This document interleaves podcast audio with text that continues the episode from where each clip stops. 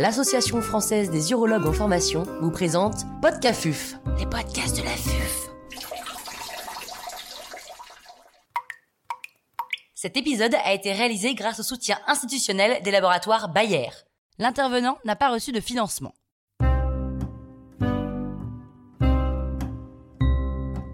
Quelle est la place du PET scan au PSMA dans le cancer de la prostate? Professeur Thierry Roumeguer, chirurgien urologue à l'hôpital Erasme à Bruxelles, nous fait part de son expertise. Pourquoi parler de PSMA Dans le contexte du cancer de prostate avancé, on connaît toute l'importance du bilan d'extension qui est classiquement réalisé par la scintigraphie osseuse et le scanner thoraco-abdominal ou l'IRM abdominal. Ce sont ces examens qui sont euh, recommandés par euh, les sociétés scientifiques, mais malheureusement, on sait que leurs performances diagnostiques sont assez limitées, d'où l'essor depuis plusieurs années de nouvelles imageries moléculaires, dont le PET scan au PSMA et l'IRM corps entier. Aujourd'hui, je vais vous parler du PET scan au PSMA. Ce PET scan au PSMA permet des performances diagnostiques de très très haut niveau, mais malheureusement aujourd'hui, on n'a pas encore définitivement fait la preuve du bénéfice d'une telle approche diagnostique pour tous les patients et en fonction du stade d'évolution de la maladie.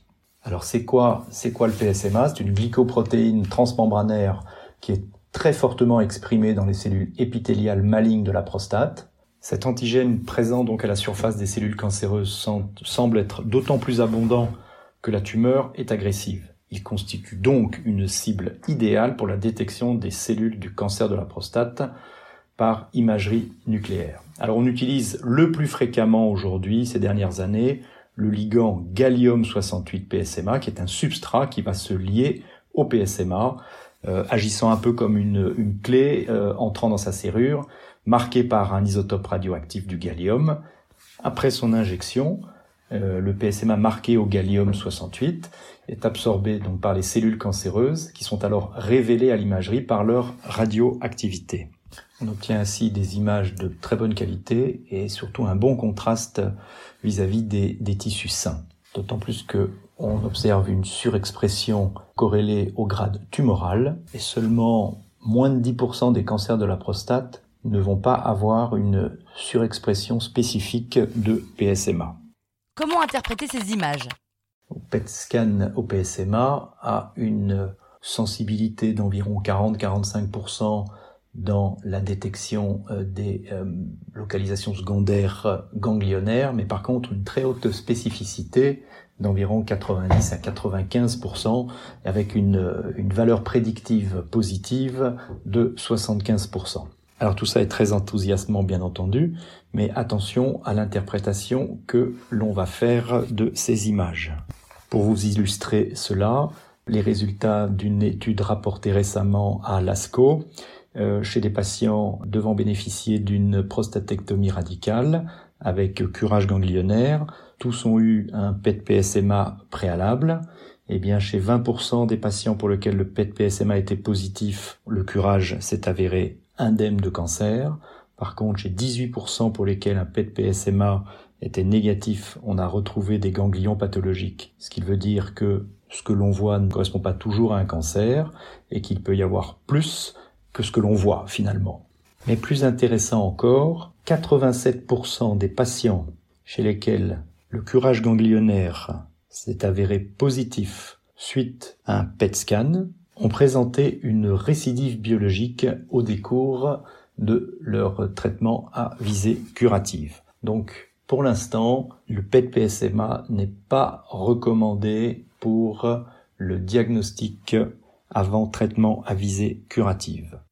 Quelles sont les indications du PET-PSMA L'indication principale du PET-PSMA aujourd'hui est le bilan d'extension devant une récidive biologique après un traitement du cancer de la prostate à visée curative, dans le but d'optimiser la prise en charge thérapeutique de ces patients. Le taux de PSA à la récidive, la vélocité du PSA et l'effraction capsulaire sur la pièce de prostatectomie sont des facteurs prédictifs de positivité d'un PET scan au PSMA en cas de récidive biologique, ce qui me semble important à prendre en compte avant de prescrire cet examen. L'important c'est de d'intégrer ce PET PSMA euh, dans une stratégie de traitement, de traitement de rattrapage, tenant compte du fait que cet examen pourra être positif et en général dans 80% des cas il revient positif avec euh, des localisations métastatiques ou suspectes de métastase et dans 20% des cas revient négatif. Ainsi, l'adaptation euh, thérapeutique permettra-t-elle de passer éventuellement d'une indication d'un traitement systémique à visée non curative devant une récidive biologique à un traitement local à visée curative en cas de mise en évidence d'une lésion unique ou d'un patient oligométastatique, ou de passer d'une indication au contraire d'un traitement à visée curative de rattrapage local à un traitement systémique suite à la mise en évidence de nombreuses localisations métastatiques, ou chez un patient chez lequel on avait plutôt envisagé une observation, eh bien d'initier un traitement, ou encore de rester sur euh, une observation chez un patient pour lequel on avait peut-être planifié un traitement de rattrapage.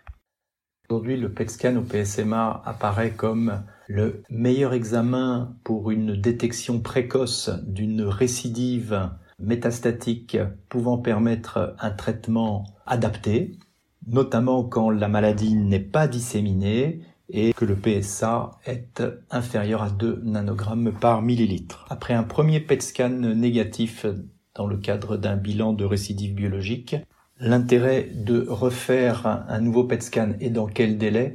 N'a pas encore été déterminé et il est probablement préférable de s'orienter vers un autre type d'imagerie tel que l'IRM corps entier si celle-ci peut être disponible.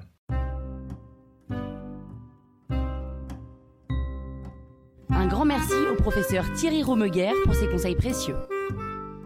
C'était Podcafuf, les